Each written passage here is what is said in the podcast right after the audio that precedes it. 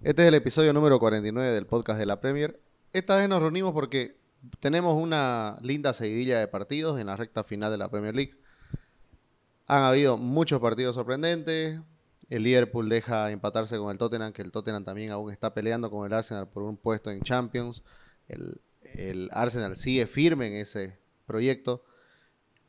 Y también eh, vamos a hablar de lo que es el descenso. Pero vamos a comenzar hablando de la nota la dio el Manchester United y esta vez la volvió a dar eh, por lo malo, ¿no? Eh, un equipo de Graham Potter que sí hizo daño y mucho contra un United que nunca se encontró en la cancha. Y creo que más bien las redes sociales es un tema de cuál fue nuestra peor derrota. Y creo que es un poco ya, ya está, ¿no? Hacer un poco ya de escarnio de la situación. Pero vamos a tratar ahora de analizar de verdad qué está pasando con este United y por qué estos partidos se están dando así. Porque si ya se dan de esta manera, te da miedo pensar qué se puede dar en lo que resta. Bueno, no, hay mucho lo que resta, ¿no? Resta un partido contra el Crystal Palace. Yo lo decía, ¿no? antes del partido con Brentford, se viene una seguilla de partidos para el United con equipos que no son grandes, pero son de los equipos que tienen un mejor funcionamiento en la Premier League. Brentford, eh, Brighton y Crystal Palace, ¿no? Contra el Brentford sacamos una victoria relativamente cómodos, pero el Brighton yo creo que nos dio un, nos dio un repaso memorable, histórico. Creo que la nota positiva en realidad la da el Brighton, porque jugó muy bien. Eh, me parece que eh, es como para ver ese partido. Yo creo que Ragnick pensaba, así quería que juegue mi equipo. Ese era el objetivo. Y, y bueno, lamentablemente fue todo lo contrario, ¿no? El, United nuevamente muy pobre. Vi muchos comentarios criticando el 11 y criticando los cambios, pero la verdad que este equipo era el que venía jugando y no lo venía haciendo tan mal, ¿no? Entonces, eh, Mata, Matic habían entrado muy bien, habían cambiado la cara un poco del, del equipo en los últimos partidos, pero en este no se pudieron encontrar y lamentablemente Brighton con mucha intensidad, con mucho juego, mucho toque, eh, lo anuló totalmente. El United no tuvo reacción, tuvo una leve reacción después del gol en realidad, pero que no pudo concretar en, nada, en, ningún gol. Y al final terminan cayendo los goles como, como, qué sé yo, como lluvia, ¿no? Se venían y, y parecía que podían ser 4, 5, 6 o 7 y, bueno, más bien se acabó el partido y, paró la cuenta, pero la verdad que muy preocupante el United. Solamente queda esperar, creo, que termine la temporada. Hay pocas cosas positivas para, rescatar. Y me parece que en realidad lo único que se podría rescatar es que por fin termina esta temporada. Pero, a ver, por fin se acaba, queda un partido, pero lo malo es que eh, todavía no está todo perdido. Hay mucho por perder todavía. Falta, nos falta todavía perder el, puesto de Europa League que, que, nos, que, que nos va a sacar el hueso. Nos falta eso. Y todavía. Y parece, Que, parece que en Carrington están, están como estamos, como la mayoría de los hinchas, quieren que se acabe la temporada y los únicos que de verdad están yendo a jugar por competir son De Gea y Ronaldo. Ahora, De Gea jugó muy mal.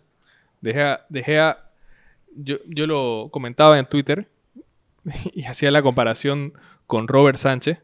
Robert Sánchez fue clave en, el funcionamiento del Brighton y es clave en el gol de Cucurella.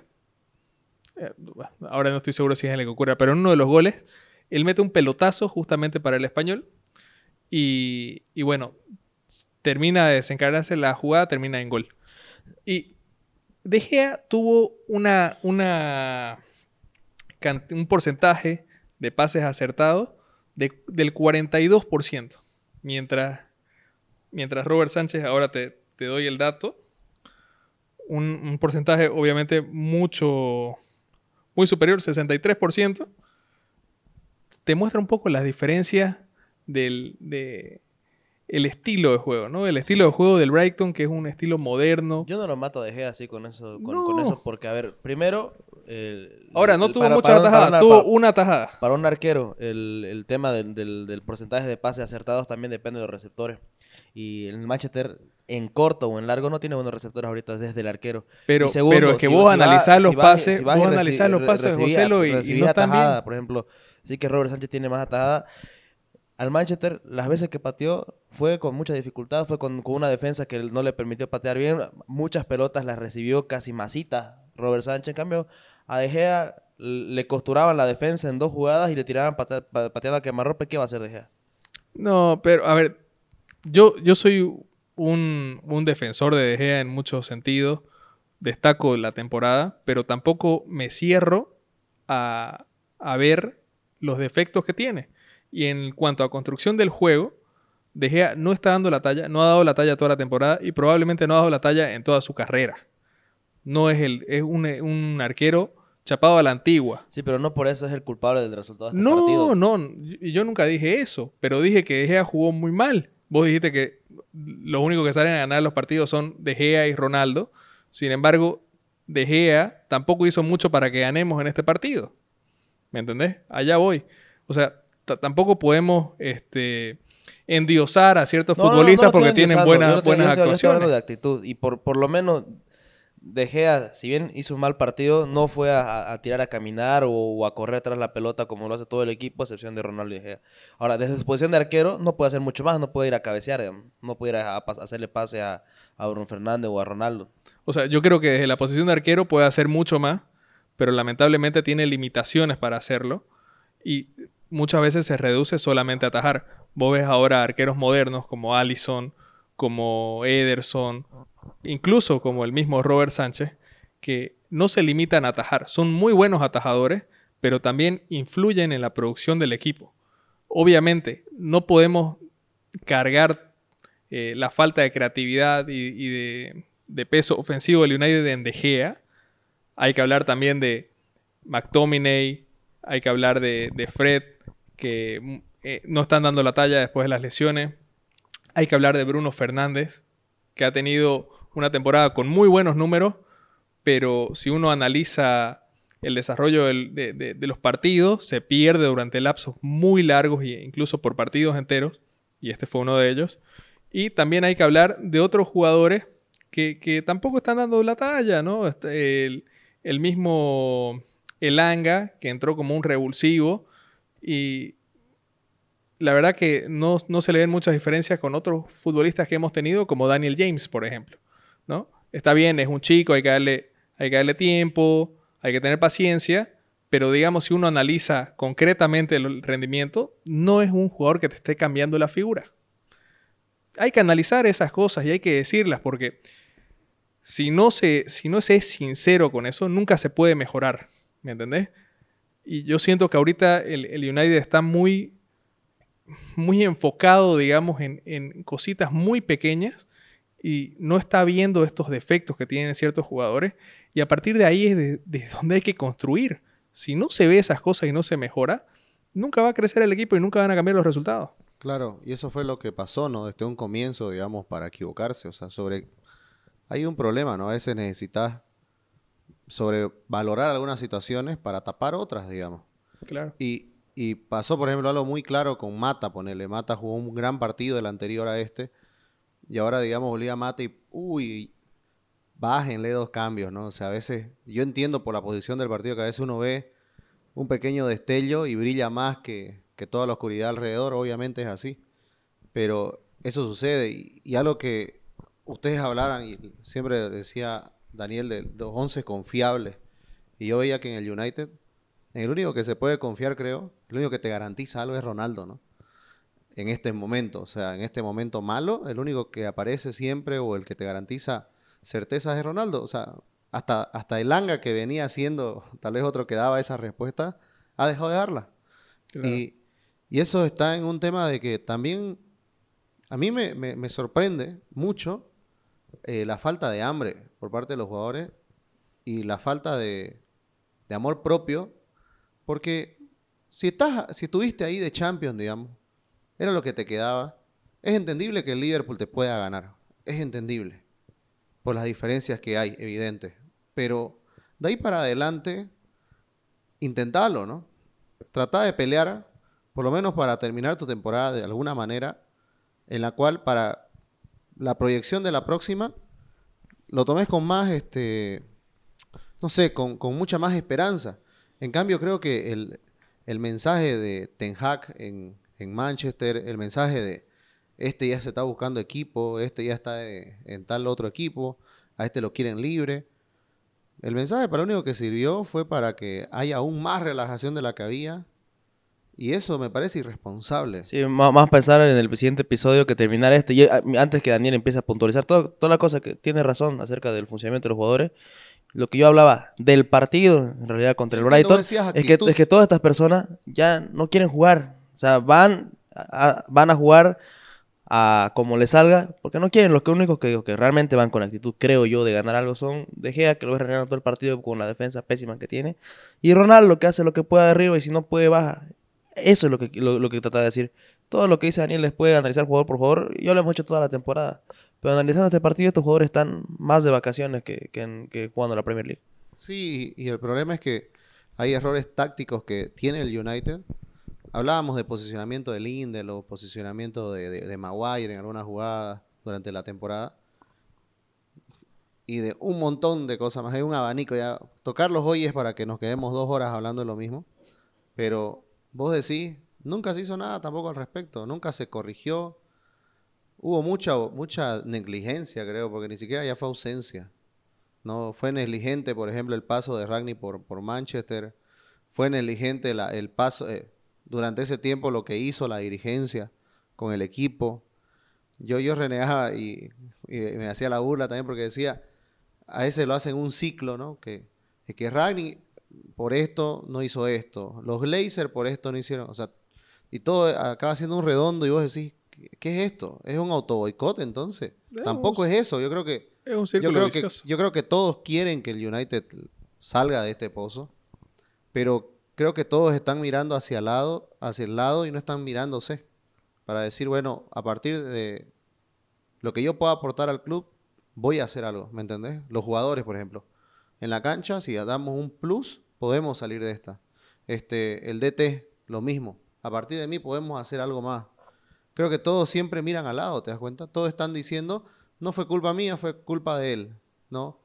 Y todos levantan las manos cuando alguien busca responsables y como nadie se hace responsable del United, acabamos en esto. Quizá el único que se hizo alguna vez responsable fue Ronaldo. Que alguna vez salió, hoy me sorprendieron a mí la, la, nota post partido de- de Bruno Fernández, saliendo a darse duro a él mismo, diciendo, no, no estamos a la altura y hay muchos que no están a la altura del United acá. No saben qué polera ya han puesto. Y ahí vos te das cuenta que por lo menos ya salió uno a decir, bueno, estamos mal y a partir de eso vamos a hacer al respecto, como ustedes decían, reconocer. Y rato que no lo reconoces, como decís también, un círculo vicioso. Claro. Ahora llega Ten Hag, va a entrar al círculo. Con Ten Hag van a seguir en lo mismo. ¿Me entendés? Porque esas son las preguntas, digamos, que por el momento no tienen respuesta, que vamos a tener que esperar que pase el tiempo. Pero hasta que eso pase, dale seriedad a esto. Dale, acabar lo que sea de una buena manera. Yo sé que falta un partido nada más, pero un partido para la anécdota, para el Manchester. No, es que no es para anécdota tampoco, porque depende, depende de este partido la clasificación a una competencia europea. Porque, a ver, es muy difícil, pero si los Wolves ganan todos los partidos Claro. que les quedan y el West Ham saca puntos y el United, por su lado, no suma contra el Palace, se puede quedar fuera de todas las competencias europeas. Claro. Se o sea, no es un partido para anécdota, es un partido para asegurarte por lo menos una ruta Una alternativa. Yo digo, Europa League debería apuntar porque si quiere volver a Champions la temporada que viene, probablemente sea más fácil volver vía Europa League que volver vía Premier. Claro. Por la competitividad que hay. El Arsenal ya es un equipo consolidado, Newcastle va a invertir, el West Ham está ahí, seguramente va a querer invertir también. Son muchos equipos bien consolidados y el Manchester va a ser un equipo prácticamente nuevo por lo que, por lo que se rumorea. Entonces, probablemente sea una, una mejor ruta volver para Europa League. A eso deberíamos apuntar, me parece a mí. Entonces, hay que terminar con seriedad. Yo creo que ha habido mucha autocrítica en cuanto a palabras en- en el plantel del United, pero hay que pasar a la acción.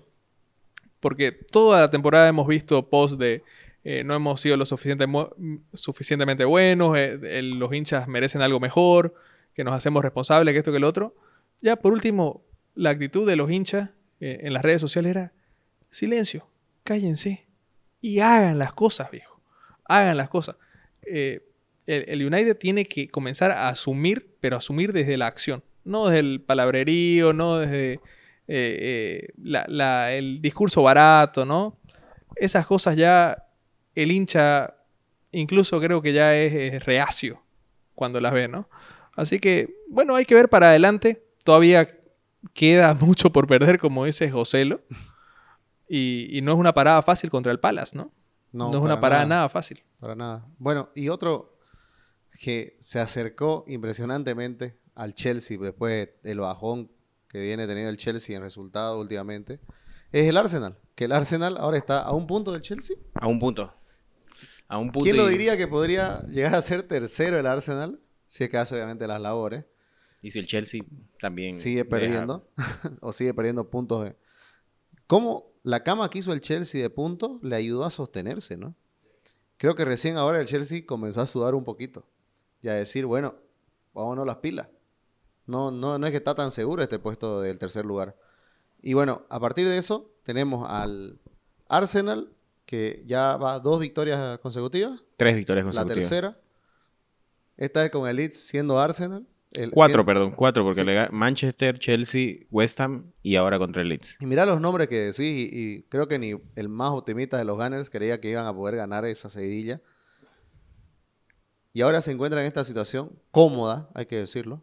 Es cómoda. Cómoda. No, no, no. Probablemente este escenario, cuando uno hace las matemáticas de, los puestos europeos, de tus ambiciones, tu perspectiva, vos dabas partidos, no digo que ganados, pero ganables los tres que se perdieron.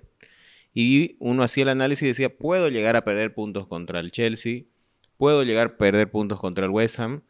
Eh, en un análisis, y aquí no por entrar a la joda, pero yo no consideraba que debías perder puestos, puntos contra el United por el nivel del United, por ejemplo, para mí. Claro, ¿No? cómo, cómo llegaba el Por United. cómo lleva el United, para mí era estaría mal. Entonces, e- ese es un partido así, pero podías llegar a perder contra el West Ham y contra el Chelsea. Y terminás sacando y ganando puntos ahí, tres puntos, valiosísimos, ambos de visita, y perdés nueve contra el Soton, que no le gana a nadie. Perdés contra el Brighton, que sí, está en levantada, ahora le, gana a todo mundo y, jugando bien. Y perdés contra el Palace, digamos, ¿no? Que, pero igual es una es una, un carrusel, el Palace sube y baja todo el tiempo, ¿no? Entonces, pero está bien. A mí lo que me gusta del equipo Arteta y de la dirección que está tomando el club son los momentos. Esta semana se dio la renovación Eso te de Mikel. del, del renovado Arteta. del renovado Arteta. ¿Y en qué momento? Y las declaraciones tanto del técnico como de todos él, la renovación me la ofertaron después de perder tres partidos. ¿Qué club hace eso? El mismo Arteta lo decía. Y, y ahí me demuestra que hay una confianza plena en el proyecto, que es algo que siempre se vendió, pocos compraron. Hay gente que hasta ahorita no compra, sigue sin, sin gustar el técnico y está bien porque podés tener gente que te gusta o gente que no pero te da una estabilidad. Esto te manda un, te lanza un mensaje clarísimo de cara al, al- al vestuario, a los jugadores que ya están y al mercado que se te viene. Y poco se habla de con qué equipo lo está haciendo Arteta. Con el equipo más joven de la Premier, y si vos ves nombre a nombre, eh, aquí siempre eh, reíamos con José, ¿no? Si vos ves nombre a nombre, hay que darle todo el mérito a Arteta porque no puede ser que con estos nombres esté en esta posición. Sí, y para cerrar, bueno, acá, sobre el tema, mi participación, que se lo quiero pasar a Joselo, es. El Neni acaba siendo pieza clave en estos últimos cuatro partidos. Exacto, entró él y se empezó a ganar. Entró él y se empezó Sí, a ganar. porque los tres partidos que se pierden, se pierden con Loconga en cancha. Y otra cosa más, que algo que sabes que yo veo similitudes cuando Klopp llega, que los jugadores le creen a Arteta. Sí, Los jugadores están conformes, están satisfechos con sus resultados. Además de eso, confían bastante en la táctica, estrategia que hace Arteta. Yo lo vi a Cedric cuando tenía que sacar un lateral y Arteta venía y le hablaba minutos 5 o 10, no me acuerdo, por ahí al principio. Y vos veías cómo ya había esa sinergia que tiene que haber para que un club comience a mejorar su fútbol, ¿no? Y creer en que están haciendo lo correcto y que el camino que están tomando los va a llevar a, un buen puerto. Arteta recién yo se lo vi este año. con, ese equipo, con este equipo. Este año recién vi eso, ¿me entendés? Recién vi la compenetración.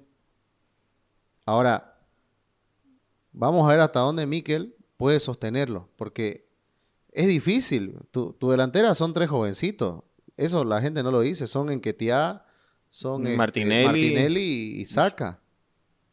Después ves tu mediocampo y no son jugadores que nadie, de, nadie del top 4 te los compraría, ni del top 6. Nadie iría por el Neni o por Shaka o... Quizás o- por Odegaard. Por Odegaard, capaz, Odegaard sí pero- es probable que te pueda jugar en otro equipo. Ese análisis que, ¿te acuerdas que siempre decíamos, no? Eh, o por lo menos que igual yo siempre hago. ¿Qué jugador, para hablar, digamos, cómo está mi equipo, qué jugador entra en el equipo rival, si llega a entrar? Del Arsenal yo te digo, ah, por nombres, ¿no? Otra cosa, cómo están rindiendo ahorita. Por nombre, Odegaard, quizás Martinelli le puede servir en algún momento a, otro equipo del top 6 y saca. Y Mira- bueno, ¿ah? No, los centrales, Es bueno, pero es que ahorita te pueden entrar en el United, por decirte, Ajá. pero no quiere decir que sea que ahorita los catalogues a ambos como clase mundial. A mí, por ejemplo, el que me ha caído, que te digo ahorita, es el mejor lateral defensivo de la liga, es Tomillazo. Defensivo, ¿no? O sea, el mejor lateral sigue siendo Trent, sigue siendo Robertson, pero quizás con Robertson y Tomiyasu en la parte defensiva, porque Rhys James es mejor, Cancelo en la ofensiva es mejor, hay muchos nombres que en ofensiva son mejor que Tomiyasu, pero marcando, el japonés es implacable. Implacable, no lo pasa nadie. Mira, el aplauso para el Arsenal es justamente por eso. Si te das cuenta, en los tres equipos que están en las tres, en las tres primeras posiciones, hay jugadores de jerarquía.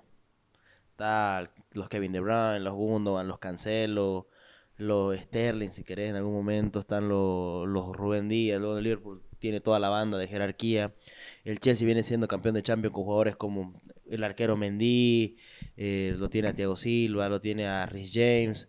En cambio, el Arsenal venía una temporada donde estaba un equipo en construcción y ya terminó haciendo, ha- ha- haciendo que sus jugadores ganen jerarquía durante la temporada. Porque la temporada que viene, ya el Arsenal entra con un Odegaard con una jerarquía un poco más importante con la que empezó esta temporada, con un, con un Saka que empezó esta temporada con siendo todavía una promesa, ahora es una, una realidad. Yo creo que es quizás el, el sostén más jerárquico que tiene el equipo. Martinelli lo mismo, lo- los Tierney, yo creo que igual. Perfecto lo que ha hecho Ar- Arteta con un equipo que él, él ha hecho que este equipo tenga jerarquía.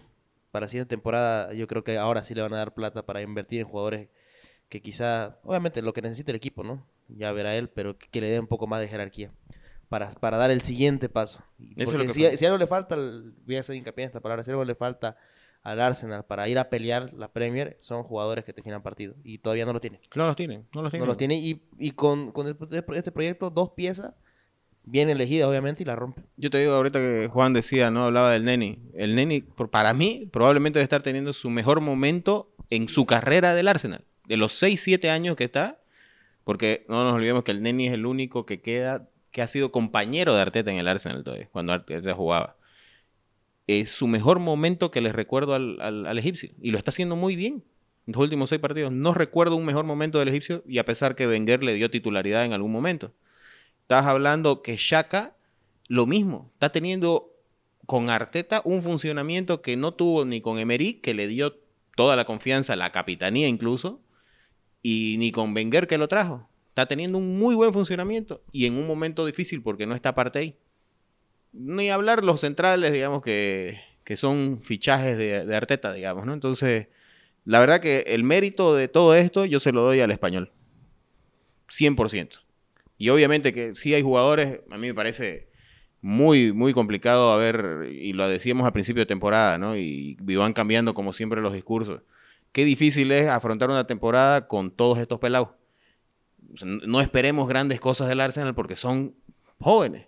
Y mira, con estos jóvenes lo está logrando. Y, y aplausos para el entrenador. Ojalá al, al año se pueda continuar, digamos. Sí, hay que ver varias cosas. ¿no? Hay Por- lo, lo que pasa es que también jugar sin la mochila al Arsenal puede que le, que- que le haya venido bien justamente porque son, son jóvenes los jugadores. Y otra cosa, no jugaron ninguna competición eh, adicional. Quedaron eliminados tempranos de, la- de las copas, me parece. Sí, solamente se llegó a semifinales de, de Carabao, digamos, Ah, de ¿no? Contra Carabao, el Liverpool. ¿verdad? Sí, cierto, por ahí. Pero, digamos, en, en FA quedaron... En la segunda ronda, sí. Y creo que eso, tener un calendario, calendario así relajado, le vino bien porque la plantilla es corta. Y ahora Sí, re- sí. re- respecto a eso también se vienen muchas decisiones para, para adelante. Y lo decía Juan en el grupo, en que tía parece que, que no quiere que traigan a nadie. No sé, no sé si esto le va a alcanzar a ese tipo de jugadores, a Enquetia, a El Neni, para quedarse la próxima temporada a pelear un puesto en el Arsenal. ¿Vos Eh, cómo lo ves? en Ketia no ha querido aceptar las dos propuestas de renovación porque él se le vence el contrato y se va gratis. En Ketia no creo que se quede. Se eh, está mostrando. Se está mostrando. Está haciendo lo mejor que ha hecho en la... Es valoradísimo en Inglaterra. Para el que no lo conoce a Enketia, tiene en la sub-23 de Inglaterra mejores números que Alan Shearer. ¿Ya? Ha, sido, tiene, ha superado el récord de Alan Shearer de goles en categorías inferiores. Entonces, para los ingleses, Enketia es valoradísimo. Pero cuando ha jugado para el equipo del Arsenal, lo ha hecho muy mal. En el bajón que ha tenido la caseta y todo lo que ha sido criticado, ha salido a punta de presión, de. No de presión, perdón, de, de huevo, como decimos por aquí, presionando y dándolo todo. Es que ha, ha surgido la, eh, la figura de Enquetia, pero no creo que sea un delantero en el que ningún equipo de que se quiera ser candidato de algo pueda, eh, ¿cómo se dice? Eh, darle toda la responsabilidad de que marque gol. Seguramente va a ir a un Soton. Para un Soto, para un Palace, quizás va a ser un crack, digamos, ¿no? Pero un Welbeck, para mí, ¿no? Claro. Que puede tener sus momentos muy buenos, pero no, no, no va a dar la talla. El tema del Neni, probablemente como, como fondo de armario, el Neni ha demostrado toda su carrera que, que como recambio sirve. Pero el mismo Shaka, el rumor ahora más fuerte es que está por, por caer Tielemans. Entonces, le están buscando el recambio, digamos, a... a- y el, el Arsenal no solamente necesita recambio, sino también crear, o sea, incorporación de jugadores sin dejar ir mucho, porque se viene Champions League. Seguro que se, o- se viene competición Ya, europea. Sí, se viene competición europea. La verdad, yo, yo creo, a menos que pase algo, se viene Champions League para el Arsenal. Y está bien, estos, los El Neni, los Shaka, van a, van a estar ahí, pero necesita fondo de armario el Arsenal. Y no van a dar, no creo, no, no, no quiero pas- eh, dar más la buena, pero no, no creo que sean jugadores que den la talla para competiciones europeas. Son jugadores que ya han jugado Champions. Shaka, el Neni, han jugado Champions. Pero, Sí, pero otra cosa es que vean que sean... eh, eh, a ver, Tiene pero- pero- razón, si tiene su punto, José. Acuérdate, mira. el No, no, no, el le Liverpool quiero- que no no le sale quito. campeón con Brendan Rodgers fue la siguiente temporada Champion por salir segundo. Y recuerdo que el Madrid nos hizo cuatro goles en Anfield. No, creo, que, creo que Ronaldo hizo inclusive hat-trick esa vez. O sea, y, y esa, y, ese, y esos grupos la pasamos mal, ¿no? Y a veces te digo que es muy bueno para estas competiciones tener, yo creo que, a ver, me nombraste a Tielemans, increíble me parece que Tielemans encaja completamente a lo que quiere, a lo que quiere y lo que necesita el Arsenal en una posición donde está usando jugadores que están dando la talla, pero de manera que solamente alcanza. Alcanza, No, tal cual. no que es un paso adelante. ¿no? Y ese plus que tiene que dar en jerarquía tiene que ir de a poco. Pero tiene que comenzar a llenar eso. Por ejemplo, no sé si ya Tierney viene a ser un buen prospecto para el Arsenal porque ya nos demostró que las lesiones lo superan. Es el momento que Arteta lo quiera tener bien, pero no hemos dado cuenta que el chico es de cristal. Yo de verdad, yo me traería un buen lateral izquierdo, confiable y que me juegue por lo menos 20 partidos en la temporada. Y de ahí ir construyendo en la falencia. Y como decía acá muy bien José, ¿lo no? La calidad tiene que estar porque si el Arsenal clasificó a Champions, su obligación mínimamente es clasificar a, A pasar el grupo. a pasar al grupo. No, lógico. Eso es lo que le obliga a cualquier inglés. A ver, bueno, claro, que nos estamos un poco adelantando. No, yo sé. Yo te digo, hay un tema que quizás no. Los tiempos de las victorias del Arsenal. Y aquí no le quiero quitar mérito a mi equipo porque estoy por las nubes, digamos, ¿no? Pero en la primera temporada, el perdón, en la primera en la mitad de la temporada, el Arsenal le ganó a equipos que venían bien. ¿Ya? Le ganó en su momento al West Ham, le ganó a los Wolves. Al Soton venía de cinco partidos sin perder, con tres y cuatro victorias. Eh, Te estoy hablando en la primera rueda. Ganó muy bien. Claro. Después de, la, del- de, obviamente del bajón, que tres partidos seguidos, los tres primeros perdidos, ¿no? Pero cómo lo jugó también. Y esta segunda mitad ha tenido la suerte de que encontró a los rivales en sus puntos más bajos. Fíjate que en un momento lo- se lo topa West Ham en estos partidos, en un punto competición europea, rotando un poco. Chelsea Se también. toca a Chelsea un bajón. Bueno, el United ha estado un bajón toda la temporada, pero se lo topa así. O sea, eh, vos vas puntualmente analizando cómo te llega el rival y ha tenido la suerte el Arsenal de que están llegados diezmados o mal. Sí. Y a, y a base de eso ha sacado resultados. Con esto no quiero bajarlo a mi equipo, simplemente porque me gusta todavía cómo se funciona y cómo saca adelante. Algo que ha logrado el Arsenal y Arteta es sacar partidos. Porque el Arsenal, temporadas atrás, igual jugaba bien uno que otro partido y, y merecía, siempre quedamos en el discurso, mereció más, debió haberlo ganado, pudo haberlo ganado.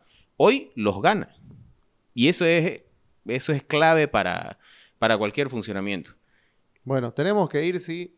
Al a- otro a- lado de Londres. No, espera, espera, pero te iba a decir, tenemos que ir, sí, a pensar que un fichaje por línea. Totalmente, totalmente. Pero ahí, ahí me parece fantástico la estrategia de fichaje. Date cuenta que en enero se fue por Blaovic. No le está pasando bien el, eh, en el, el montenegrino, ¿no? ¿Eh? En la Juventus, pero era un fichaje de calidad y que encajaba en lo que quiere y se busca Arteta. Lo que me gusta de la idea de, de cómo se encara el tema de fichajes es que se está buscando piezas para el entrenador, que quiere el entrenador, y no rellenos por buscar, que era algo que siempre hizo mal el Arsenal. Comprar caro y mal. Ahora, si no se pudo, se la jugó por Enquetia, mira, y gracias a- al de arriba es que estamos a donde estamos, pero, pero pudo haber salido mal. Oye, pero ahora suena Gabriel Jesús. Y a Gabriel Jesús no lo veo con un perfil parecido a Blajovic. No, no, no, no tiene ese mismo, pero tiene, es que sabes que hay dos fichajes que te suenan para adelante. Uno es el de Gabriel Jesús y el otro, no sé si lo has visto, Cody Gapco, el de No el del. PSG, crack, futura figura holandesa. Mira. Muy, muy bueno. Muy parecido a Van Persie en sus inicios. Y ese, digamos, sí sería un poco más de relleno. Creo que lo que se busca es un delantero como Gabriel Jesús que te pueda jugar por banda, o sea, ta- también que te pueda llegar, y uno de centro. Este puede hacerlo esa, esa función. Y podrían llegar los dos. Y podrían llegar los dos. ¿Me Ahora, entendés? O sea, está- está lindo. creo que la estrategia es esa, va por ahí. Hay que confiar también en, en Edu y en, y en Arteta que en, en este mercado de fichajes parecía que habían comprado relleno y terminaron comprando figuras tapados que nadie tenía. Me parece que se han ganado el voto de confianza también. Y mira el lateral que hablabas, el lateral del Boloña y el otro es Nahuel del Udinese, que, que suenan para Claro. laterales. Entonces son, son fichajes confiables. Y además, para mí, el, el fichaje de Gabriel Jesús es muy inteligente porque Arteta lo conoce. Claro. Arteta sabe que se está trayendo. Y Gabriel Jesús en estos últimos, en el último mes, ha sido la figura del, de- del Manchester City. Y creo que si le das continuidad, Te va a eh, rendir. es- y está probado en Premier League. Ahora, no sé si es un delantero, digamos, al que le puedes exigir 20 goles por temporada. ¿Me entendés? Entonces, por ahí yo iba. Eh, El Arsenal hemos dicho que necesita un goleador, un centrodelantero que, que la meta, que sea confiable.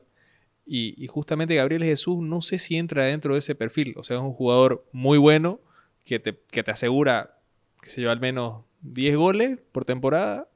eh, un buen número, pero no, no es un goleador de raza. Entonces, por eso a mí me generaba dudas, pero ahora si Bruno dice que también está sonando otro delantero, a ella me cierra un poco más la figura.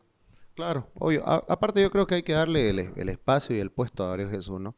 Él llegó por ser goleador del Palmeiras al City. Y en el City, digamos, pese al puesto que le ponen, la veces que ha estado, creo que debe tener un gran promedio de gol por minuto. Porque ha jugado poco para la producción que ha tenido. Y también para el pu- puesto otra vez que, que tuvo. Así que bueno, va por ahí. Yo creo que son fichajes inteligentes. Yo traería también jugadores así que ya conozcan la Premier League. Si es verdad lo de Tielemans, está, está muy bien porque no vas a necesitar mucha adaptación porque viene alguien a jugar directamente. Así que bueno, va por ahí lo del Arsenal. Y ahora el- otro lado de Londres. Hay que hablar de todo lo que están peleando por no descender. Tenemos acá metido a El Leeds, primeramente que pierde con el Arsenal hoy. Tenemos al Barnley y al Everton. Que son los. los tres que están Porque ya en peleando. Londres. no, el Watford ya esta temporada, esta temporada y que esta fecha descendió oficialmente. Sí, el Watford. En la anterior oficialmente también se nos fue este, el, el Norwich. Y ese tercer puesto para clasificar a la Championship, este, la están peleando entre Everton, Leeds Y Barnley. y Barnley. Que el Barnley, por, por el lote de partidos pendientes y porque está allá arriba, ha sacado unos resultados interesantes. El que ha sacado, la verdad que ha sido fantástico es el Everton. Pero Con- ha sido por un tema de equipo, ¿no? Apoyado en jugadores que antes, que el Everton al comenzar la temporada no, des- no, no tenía. Me refiero a Mikolenko, Nicolenko a impresionante. Gordon. Gordon. Gordon y, y- y lo que está tapando Pickford. Pickford está en otro nivel. Eh, Pickford está sosteniendo este equipo. No, sin duda, sin duda. Se- Además, Pickford, a ver, además de todo el orgullo por, por, por intentar dejar a- al Everton en, en la Premier, se está jugando el puesto del Mundial porque Ramsdale viene, ve- venía haciendo una tarea que uno decía le va a sacar el puesto y Pickford está intentando hacer la tarea para no perderlo, ¿no? Pero a ver, hablando del Everton, mira, le ganó al, al United 1-0 en Goodison Park, luego empató con el Leicester, pierde el clásico con el Liverpool, luego le gana al Chelsea y hoy, y hoy le gana al, al Leicester. Impresionante.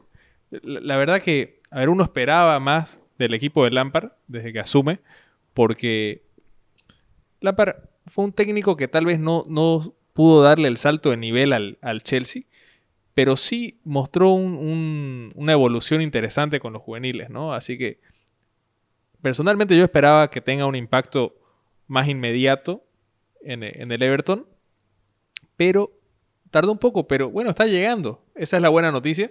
Y, a ver, yo soy sincero y yo quisiera, por un lado, que, que se quede el Everton y el Leeds.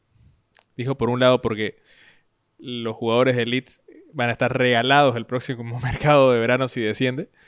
Eh, porque también se va a armar una linda Premier el próximo año, ¿no? Probablemente suba el, el Nottingham Forest eh, y varios equipos tradicionales estarían en, en la competición. Sería, sería una competición linda de ver.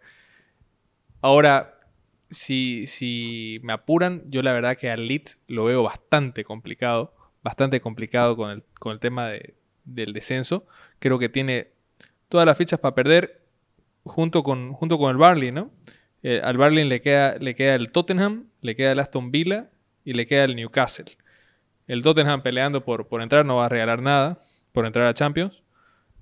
Eh, Aston Villa, el, el Aston Villa no se está quedando, no, no, no pelea nada, pero es un buen equipo y Newcastle es el equipo que, uno de los equipos que más ha sumado este año, que lamentablemente le ha tocado los, los dos punteros seguidos, pero va a querer recuperar terreno y Barley parece presa fácil, ¿no?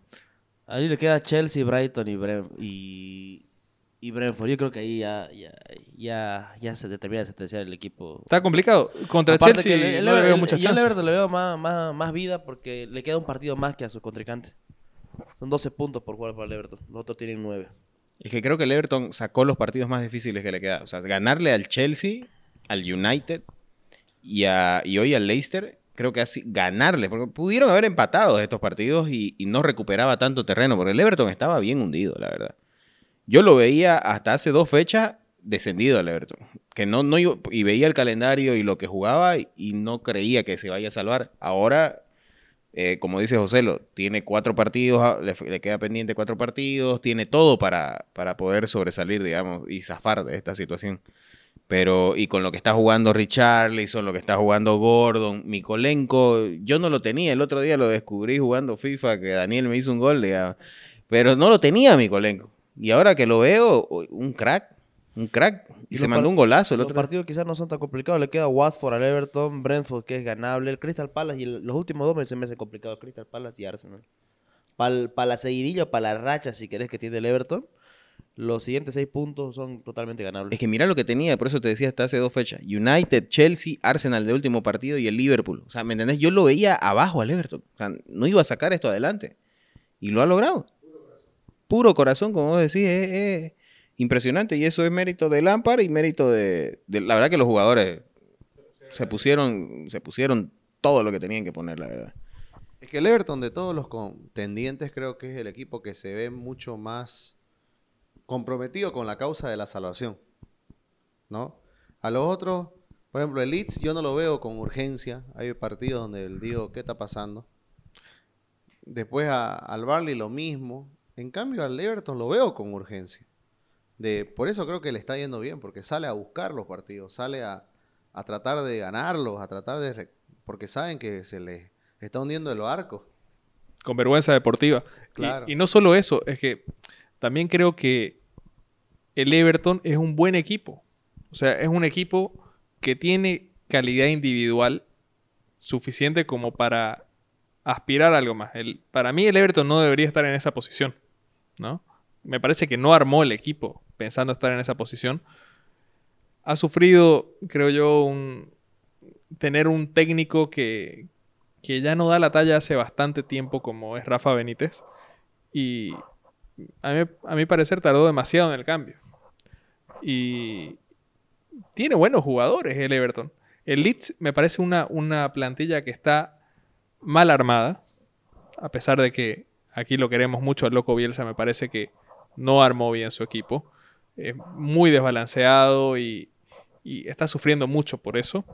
Y el Barley es un equipo que, que no te ficha nada, que lo poco bueno que tiene lo vende. Entonces, es complicado así. Por eso yo creo que el Everton eh, ha logrado sacar esto y los otros equipos todavía siguen trastabillando. ¿Me, entendés? Entonces, hay que ver, hay que ver todavía. El fútbol es impredecible, la Premier es impredecible. Puede pasar cualquier cosa, pero me parece que, que ya hay una, una tendencia, ¿no? Y el Everton, por suerte para, para ellos, eh, están, están bien encaminados dentro de ella. Hay que ver, como, como te digo, para mí el, el, el Leeds la tiene bastante complicada y tal vez lo único que le puede jugar a favor es el pésimo momento de- de- del Barley, que después de lo de Sandai, me parece que merece, como decíamos con José lo varias veces, merece la extinción ese club, con lo que le hicieron al, al- al buen Sandai. Pero a ver, ya, tirarle tu can- cuáles son sus candidatos. Para mí, el que se va a ir, este, el boleto a Championship, lo tiene el Leeds. Sí, tiene todo, todos los boletos comprados. Para vos, Joselito, Daniel. Mira, con, como te hace rato, con los partidos y como viene, el Leeds tiene el boleto comprado y otra vez se va a salvar de milagro el Burnley. Y por el bien del fútbol de la liga, el Everton se queda. Y es por eso mismo lo que decía, lo, que decía Juan. Estos equipos tienen, tienen en- entre sus objetivos de la temporada la permanencia. El Everton no.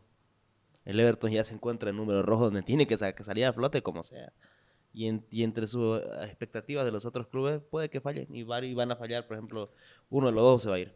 No, y, es interesante también esto que, que comentaba, de que los jugadores del Everton también quieren mostrarse para el Mundial. O sea, tienen esa categoría, ¿me entendés? Entonces está Richarlison, que quiere mostrarse para el Mundial, está, está Pickford, bueno, hay varios, ¿no? Para mí, a ver, por, por, um, por corazonada creo que el Leeds es el que, el que se va a ir. Pero sinceramente, eh, al Barley también lo veo complicado. Eh, para mí entre esos dos me, cuesta decir entre uno de los dos, pero... Y bueno, es que dice Joselo por los partidos, pero al Barley tampoco está tan fácil, ¿no? Al, al Barley le, le queda Newcastle, le queda Tottenham. Hay que ver. Yo la verdad todavía no, todavía no pero entre esos dos está. No tenés candidato. Pero bueno, lo que sí, esta fecha ocurrió, no que uno de los candidatos al título perdió terreno. Porque no todo está perdido, porque la esperanza es lo último que se pierde y matemáticamente mientras haya la chance hay que seguir creyendo. Pero el candidato al título o contendiente al título, que es el Liverpool, se dio terreno eh, contra el Tottenham de Conte en un partido muy bueno, o sea, para el, para para el espectador, no estoy diciendo, ¿no? Un partido bonito de ver, con mucho fútbol, muy interesante, los planteamientos tácticos, el choque de estilo, muy, muy buen partido, la jerarquía individual que tenían, pero termina cediendo dos puntos el, el Liverpool, que no quiero decir que lo sacan de carrera por completo, porque luego el City gana 5-0 apabullante, después de una derrota en Madrid, pero creo que los ánimos en Liverpool en general eh, han bajado, ¿no? O sea, ese hype que se tenía por, por cómo se llegaba y cómo se afrontaba y, y el, y el creer que el City podía perder puntos, hoy eh, creo que esa confianza se ve mellada. ¿O no es así? ¿O estoy, No, eh, con, con el empate, obvio. Se fumó. Se fumó y creo que ahora ni el más optimista cree que es posible una liga. No, este, más aún si el, si el City es la única competencia que está peleando. Muchos, digamos, se agarraron del tema del Newcastle, que era de los equipos que no perdía, etcétera. Mira cómo le fue. Que no es, no, no es para nada sorprendente lo que hizo el City. Sabemos que el City cuando, que en Premier League la vez que puede hace cinco goles. O sea, no es una novedad que el City haya goleado. Y luego tenés este, el City ya va a saber, va a tener tal vez puntos en mano eh, la- el próximo fin de semana porque ya va a tener dos partidos jugados, uno más que el Liverpool porque va a jugar el sábado el Liverpool la final de la FA. Así que capaz ahí hay una diferencia hasta de seis puntos. Con dos fechas por jugarse. ¿no? Exacto. Tres para Liverpool, pero con dos fechas. Sí, vos sabes que ahí es muy difícil que el City falle con solamente necesitar un empate. De los nueve puntos necesita siete. ¿Y cómo los va a tener en mano? Creo que dan por sentenciada para mí la Premier. No sé, el West el Aston Villa, quizás nos den una mano algún rato. Pero creo que Liverpool tenía que jugar la suya, no esperar que otros jueguen por él. Y nada que reprochar tampoco, ¿no? O sea, el partido contra, contra el Tottenham fue cabal. Obviamente Robertson se equivoca en la trampa del offside. Pero son errores que pasan, digamos. O sea, no... ¿Qué vas a hacer? O sea, no lo vas a crucificar a- al que metió señor temporada, gran partido, pero tuvo un error. Klopp obviamente en ese momento cuando tuvo el error a los dos minutos lo cambia por Simica pero después se sale, sale a aclarar que obviamente es un tema de rotación, digamos, ¿no? 60 minutos porque venía con la carga de dos partidos para atrás. Ahora, ¿qué pasa? Klopp se puede quedar sin nada, se puede quedar sin nada. ¿Eso es bueno o es malo? No tengo idea. Pero se puede quedar sin nada. Pero no, no, no sé. Creo que muy pesimista tu análisis de esa parte. No, lo que porque- pasa es que creo que yo ya, ya la para la- mí, para mí un flanco se nos fue. No, sí, sí, probablemente de cuatro flancos que estabas atacando, por así decirlo, se te, se te cayó uno, pero tenés Matemáticamente seguimos peleando, matemáticamente la- lo último que se seguimos pierde. presionando. Pero tenés la FA pero- que, que tenés todas las de ganar, creo yo. Contra el Chelsea, este Chelsea que lo, el último Sí. no- lo- el nivel que nos ha pero mostrado. las finales puede cambiar todo. Y la final contra el Madrid, ya vamos a hacer ese episodio y ahí lo hablamos. Así como para la radio vamos a hablar del Arsenal Tottenham, y ahí vamos a hablar, eh, vamos a hablar de lo que venga para la final de la Champions. En su momento. Por ahí que falta mucho. Pero yo creo que la temporada, o sea, no hay, como vos decís, no hay nada que reprocharle al Liverpool en Premier League. Es más, lo, lo que ha hecho es loable, es espectacular competir contra este Manchester City. Lo que pasa es que eh, lo que han hecho el Liverpool y el Manchester City hacen ver fácil esta competencia. Y es, esto es, esto es, es mantener este nivel por. es muy difícil. Es muy difícil, hoy es monstruoso lo que hacen estos dos. Míralo el Chelsea con ese equipo. No puede seguir el paso. No puede seguir. El, el otro día creo que vos, Daniel, decías, si no me equivoco, en el Twitter, con 66 puntos en algún momento se clasificó a Champions. Ahorita con 66 puntos está el Arsenal, está el Chelsea y, y- y sigue la lucha todavía. ¿me entendés? El, el nivel que ha alcanzado la Premier League. eh, y, siempre decimos ¿no? que te puede ganar el de abajo, pero la cantidad de puntos que ahora tenés que hacer para clasificar es, es monstruosa comparada con Premiers anteriores, estoy hablando, ¿no? Con el Sí. nivel de antes. Y lo que a hace veces tenés que tener campañas hasta de título. Sí, de que duele, exacto, de que duele perderlo así, duele. Pero vos ves la cantidad de partidos perdidos, empatados, cantidad de goles marcados, recibidos. ¿Es una campaña de campeón? O sea, No, no, hay, no. hay por qué agachar cabeza. Eso es lo que trato de decir. El Liverpool viene siendo campaña de campeón, eh, la anterior no, la, cuando salieron perdieron por un punto, campaña de campeón, de las mejores, mejor que muchos campeones. Eh, esta temporada también, pero como te decía, si el Liverpool pierde un, un- por dos puntos en el camino, o sea, un, em- un empate, para mí se acabó la liga. Y para mí, yo, para mí, yo creo que con el margen de error que tienen ambos, ya fue. Ya fue la liga. Y, y ahí lo que quiero ver, el Liverpool tiene un partido, que el partido el 28 de mayo, ¿ya? Y le quedan tres partidos de Premier. Suelen ocurrir este tipo de situaciones. de que se pierden jugadores importantes por alguna lesión inesperada. ¿Vos crees que cuide el Liverpool estos últimos tres partidos algunos jugadores? ¿Que va a rotar para guardarlos para la final? No, para nada. Más bien creo que mientras haya posibilidades matemáticas de seguir presionando al, al City, hay que seguir presionándolo. Es que, ¿qué hace vos como, te, como DT? Vas a decir, bueno, ya fue, ¿no? Klopp no se puede dar ese lujo. Para eso no se lo contrató. ¿No? A Klopp se lo contrató para que juegue. Y... Klopp está en su cabeza que tiene que ganar los próximos nueve puntos en la Premier League. Y la Copa. O sea, ese es el, pero el objetivo principal es ganar, si querés en Premier League, es ganar los nueve partidos. Todo el tiempo estar presionando al City. Tiene equipo además para, para rotar y para, digamos, poder llegar fresco a cada una de las competiciones, además. O sea, a ver, rotar no quiere decir que no vayas a ganar Obvio. en el Liverpool. ¿no? Tenés un equipo para, para competirle a cualquiera. Y los rivales que se le vienen al Liverpool tampoco son tan complicados. O sea, El Vila. eh, Southampton, los Wolves y los, los Wolves de local, ¿no? Porque una cosa es en el Molino y otra cosa es en Anfield. O sea que, digamos, el Liverpool creo que tiene el fondo de armario como para competir en Premier League y a la vez cuidar ciertas piezas para que lleguen frescas, lleguen bien a la final de Champions League. Ahora, también en la matemática fría, no sé cómo va el tema de los goles, pero creo que si el City pierde, igual, creo que ya con los cinco goles, ese, por eso es que no, no bajó una marcha Guardiola en el partido contra el Newcastle, porque en diferencias de goles Liverpool está por arriba.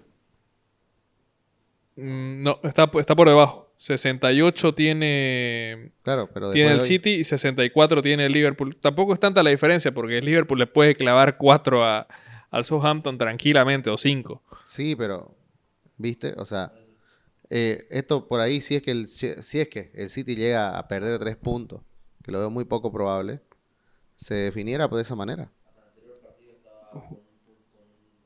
Justamente eso, la, la diferencia de gol, eh, como vos decías. Guardiola puso toda la marcha que Sí. siguen, que sigan en quinta porque hay que hacer la cantidad de goles y volcar esto. Pero mira, mira el dato, digamos, ¿no?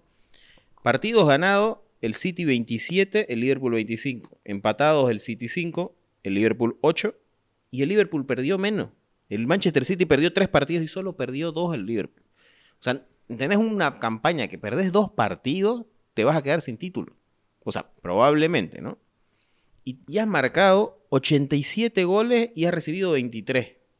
El City marcó 89 y recibió 21. Tenés Oye, al portero con 20 clean sheets en toda la temporada. ¿Me entendés? Es- es- son números de campeón, digamos, ¿no? Y ahí te das cuenta el nivel que marcó el Chelsea en la primera mitad de la temporada, porque se estaba codeando con estos dos.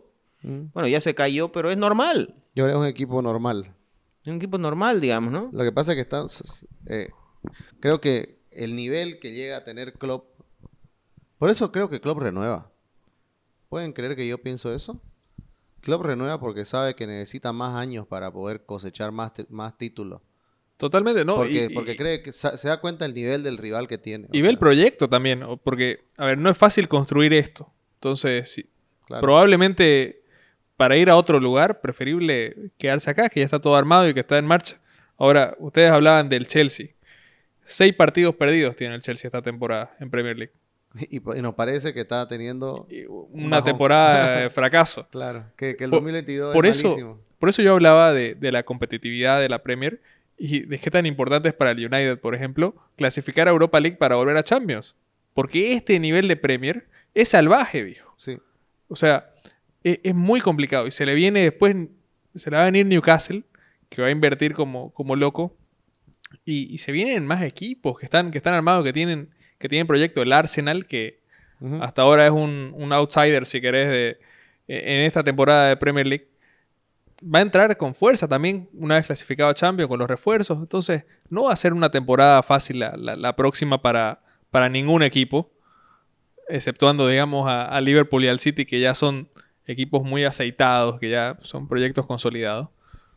Pero bueno, así es el fútbol, ¿no? O sea, al, al United en, en la época dorada también le tocó el Barcelona de Guardiola y por eso no ganó más Champions. O sea, son cosas que pasan. Ahora, lo que le queda al Liverpool me parece que tampoco es nada despreciable, ¿no? Puede ganar eh, un triplete igual, ganando Carabao Cup, ganando FA Cup y ganando la Champions, Claro. que nada, nada despreciable. O sea, sería un, sería, sería un lujazo tener esos tres trofeos en una sola temporada. Tiene todo, todo por ganar todavía, me parece, el Liverpool, a pesar de, del pinchazo contra el Tottenham. Es verdad que ha mermado sus posibilidades, pero digamos, no, no es una, no es una, iba a decir derrota, no es un empate que, que te deba sacar el impulso, creo yo. No, y aparte por cómo se jugó, ¿no? ¿Qué le vas a reprochar al equipo? No, es que no hay nada que reprochar. En en esta temporada a Liverpool no hay nada que reprocharle. Claro. Simplemente, simplemente creo que, como, como suele hacer Klopp, ser muy analítico y muy eh, autocrítico, digamos, con el equipo. Puertas adentro, porque me parece que puertas afuera siempre ha salido a, a bancar a los jugadores. Y, y ser inteligente, ¿no? O sea, yo, yo por lo que veo desde afuera, el, el estilo de Klopp es muy, muy paternal, ¿no? muy cercano con los jugadores. Me llamó la atención que lo, que lo saque a Robertson, pero enseguida, como decís, sale a aclarar, sale a, a- a poner paños fríos a la situación. Eso sí me parece un poco más al estilo de Klopp, porque, como te digo, me había sorprendido que, que lo saque dejándolo un poco en evidencia. Claro. Pero, pero bueno, el Liverpool tiene un equipazo y, como decíamos, tiene, tiene todo para ganar todavía. Y el, y el City, para cerrar todo esto, el City. debe, Adrián debe estar chocho, ¿no? Ahora, ahí va el tema. Para el City, esta Champions que es tan difícil de ganar, porque es muy difícil de ganar, va a ser un premio de consuelo. Está premio, está premio. Perdón, esta Premier. Porque por cómo se dio lo de la Champions al City, por cómo se dio su año, ¿no? Perdiendo esa final con, perdiendo la semifinal con el Liverpool igual en la, en la FA. Es que fácilmente es el mejor equipo de Europa ahorita. Y nadie se raja las vestiduras en decirlo. O sea, en, nivel, ¿me entendés? Con, con- Claro, conjunto al Liverpool para- son los dos mejores equipos. Para, él, para ellos, la Premier League viene a ser un premio de consuelo. O El- sea, no te, digo que, no te digo que sea así. Ellos yo sé que saben el valor y todo. Pero para el alcance que ellos tenían, creo que Guardiola está decepcionado. Pero, pero a ver, aquí esta es una pregunta que, que se dio mucho en los medios ingleses, eh, que justamente es, ¿es un fracaso no ganar la Champions? La gana uno solo. Para Guardiola, para mi gusto, o sea, no le quita un solo mérito. No, no le quita un solo mérito, pero, pero es, es, eh, una competición que por la inversión, por los proyectos, han buscado ya durante mucho tiempo. No, no es un fracaso la Premier, solamente ganar la Premier League, pero yo creo que, que se quedan otra vez a la puerta. Yo creo que si llegaban a la final y perdían no pasa nada. Pero, pero se, quedaron a la puerta de algo que, que han buscado toda la temporada y, han pasado bien. Yo creo que no sé si hablo de los hinchas del, del City, yo creo que tranquilamente este plantel del City te cambiaría por lo menos dos premios por una Champions. Pero eh, si te hago la misma pregunta, de las 13 Premier que, o 12 que ganaste con Ferguson, ¿cambiabas dos por una Champions? Sí, probablemente me decís dos, me- dos menos y dale. Pero ese análisis para mí no cuenta, no quita el No. mérito que ha hecho Guardiola y lo que hace, ¿me No, entendés? o sea, ganar una Champions, la gana uno solo, digamos, de 46 equipos que entran, o 56, no estoy seguro. La gana uno solo y competí y son momentos, son eventos puntuales, porque lo que ha pasado, ya lo analizamos en la radio, son cosas increíbles, digamos, raras, pero increíbles y tiene su mérito del rival. O sea, es- para mi gusto, hay más mérito en hacer ver que la Premier League, porque vos cuando de aquí a 5 años o 10 años digas, ganó eh, Guardiola tres Premier seguidas y, y ganó 8 de 10 que jugó, vas a decir qué equipo dominante, no te vas a acordar de que esos años perdió la Champions, Tiene vas a decir qué mérito, equipazo que era. eh, ya habíamos dicho, la, la Premier es una carrera de resistencia.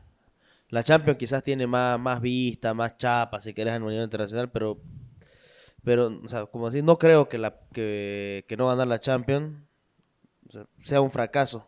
Exacto, eso, Pero- eso- eso es lo que quiero llegar, digamos, pero- ¿no? a pero- ese análisis. pe- Pero, eh, es una viéndolo de espina. afuera, pero para el club sí. Es una espina y sí, lo dudo por la inversión, pero yo lo que trato de entrar es en ese debate que se ha dado mucho, que para mi gusto no hay que quitarle mérito eh, ni, ni restarle a lo que ya hace Guardiola, digamos. Claro, ¿no? A, a, a mi parecer, creo que ni siquiera para el club es algo muy significativo para, para el club institucionalmente. Porque, a ver, seamos claros, eh, a, lo, a lo que le, a lo que se metieron lo- los jeques fue a intentar hacer lavado de imagen. No les interesaba sacar más plata con el fútbol, no les interesaba tampoco, digamos, hacer al club más exitoso en cuanto a- al- al éxito en sí mismo, sino a los beneficios que le podía traer para la imagen que tenían bastante deteriorada. Y Guardiola lo ha dicho varias veces, a mí nunca me han pedido un título, nunca me han dicho a este apuntemos ni nada. Entonces él se enfoca justamente en lo que decís, en desarrollar una idea de juego, en aceitar la, estructura para conseguirlo, para que cada uno tenga el chip de la, de la idea, de- de- del fútbol que quieren desarrollar, y nada más. Y ya lo que viene, lo que ganan después, es añadidura, ¿no? Es lo que viene a consecuencia de eso. Porque esa es la filosofía, esa es la manera de ver el fútbol que tiene Guardiola. Simplemente eso. Y, y bueno, la Champions sí podrá ser una, una espina para los hinchas, tal vez, ¿no? Que, que, Que son viven dos- a la sombra del United, que no, que, Que son dos o tres, digamos, Adrián y unos cuantos más que están en Inglaterra. y nada más. Pero yo creo que están tranquilos igual los del City. Están Sí. tranquilos porque, eh, a ver, no es que la, la ganen caminando la liga, porque hay un Liverpool que, le, que les mete presión y les respira en la nuca, pero tampoco es que, que se tengan que forzar, digamos, de sobremanera durante grandes tramos de la temporada para conseguirlo. Me parece que el City tiene mucho mérito, Guardiola tiene mucho mérito. Lo escuchaba a Pedredol eh, di- diciendo que, que era un fracasado Guardiola, una que- totalmente irrazonable. O sea, el tipo te saca un título, no sé, cada 30 partidos. creo, Mucho menos, ajá, ese-. Brutal. ¿Cómo puedes decir que por no ganar una Champions sos un fracaso? O sea, eh, es ilógico, es ilógico, de verdad. Que- creo que Es irrisorio ya. hay, hay- hay mucha, hay mucha prensa fácil, ¿no? Hay mucha declaración fácil. para tirar el titular también. Exacto. Entonces, yo creo que se lo va a recordar a, a Guardiola como un técnico ganador. Se va a recordar a este City como un equipo dominante, como hemos dicho, durante una década o quién sabe si, si no es más. Y probablemente gane esta Premier una vez más. eh, en velocidad crucero, ¿no? Porque si bien el Liverpool lo ha exigido en un tramo, si ahora sigue este ritmo de, de- de sacar resultados y, y resultados abultados además, en, en segunda, tercera, y hasta acelerando un poquito quizás para sacar más diferencia de gol, como decíamos, pero no esforzándose por lo que le, le producía el rival, la va a ganar en, en automático. Así que no, no, creo que no va a haber mayores sorpresas. El City es un equipazo y probablemente la, la temporada siguiente tenga revancha en Champions, quién sabe. Tampoco es que le mueve mucho el piso. Tampoco le va a mover mucho el piso. Ahora tenés, como me gustaba el análisis que se tenés una Premier que se viene competitiva. Yo creo que ya tenemos el próximo episodio seguramente del podcast que hagamos. Vamos a estar hablando ya de un virtual campeón o la última fecha. Hay que empezar a pensar las ternas de los mejores de la temporada, los por puestos, Claro. los premios que vamos a dar, ese análisis, porque hay que, hay que hacerlo, el análisis de quién sea el campeón, de quiénes se van al descenso, o sea, ya lo que se no, ya lo que estamos entrando es el tramo verdaderamente el final final de lo que es la temporada. Entonces, pe- hay que empezar a pensar, digamos, ¿no? Ya quiénes han sido los mejores por línea, por puestos, por equipos. Va a estar- se viene lo, lo- lo bonito ese análisis final. Sí, se viene lo lindo. Pero bueno, también acá se viene lo que no es muy lindo, que ya termina el episodio. Queremos invitarlos a todos que nos vayan a seguir a, nuestra- a tra- a nuestras redes sociales. Estamos en Twitter, Facebook, Instagram. Y también que nos, todos los miércoles nos, nos vean en la Premia Radio. Este miércoles va a estar cargado de mucha información. Vamos a tener muchos partidos. Vamos a analizar todos los partidos entre semanas. ¿Quién te dice? Si es que pasan cosas raras, por ahí hasta el mismo City ya esté en la puerta del campeonato. O por ahí otra vez hay campeonatos, ¿no? No, no se sabe, la verdad, ya con la Premier League. Así que hay, que hay que esperar eso. Se nos viene el próximo fin de semana otra final, la FA Cup. Luego de eso también a fin de mes, eh, el mes de mayo ya concluye todo. Así que vamos a estar atentos, vamos a tratar de sacar muchos más este, episodios en este tiempo porque se viene, está cargado. Bueno, así que nos vemos, hasta la próxima. Bye bye.